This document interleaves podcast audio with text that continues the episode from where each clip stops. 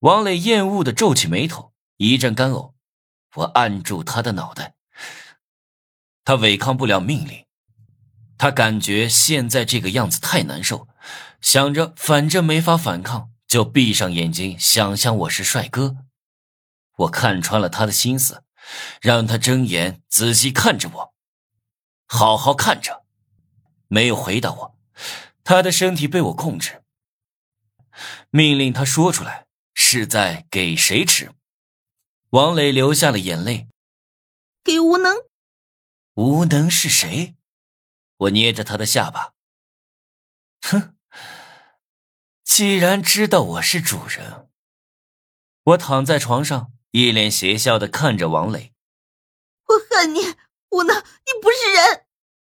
王磊嘴里在骂我，好像和一般女人不同，有种山路十八弯的感觉，那感觉没法形容。可恶！我们身体里的火降了不少，全都冷静了。我没准备弄第二次，反正来日方长，这身体有点虚，等会要干大事这身体可不能拖后腿。王磊擦干身体，还嫌自己不干净，又去卫生间洗澡。洗完出来警告我没有下次，但我压根不屌他。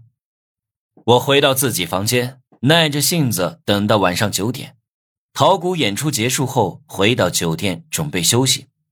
我先陶谷一步进了他的房间，躲在床底下。陶谷的助理是个很有气质的女人，一头短发很精干。他们两个坐在床上，用日语交谈着，我听不懂，只能零星的听到。以我阅片无数的经验，我知道那两个词的意思是“不要”。陶谷的语气很气愤，助理则是轻声细语的说话安慰他。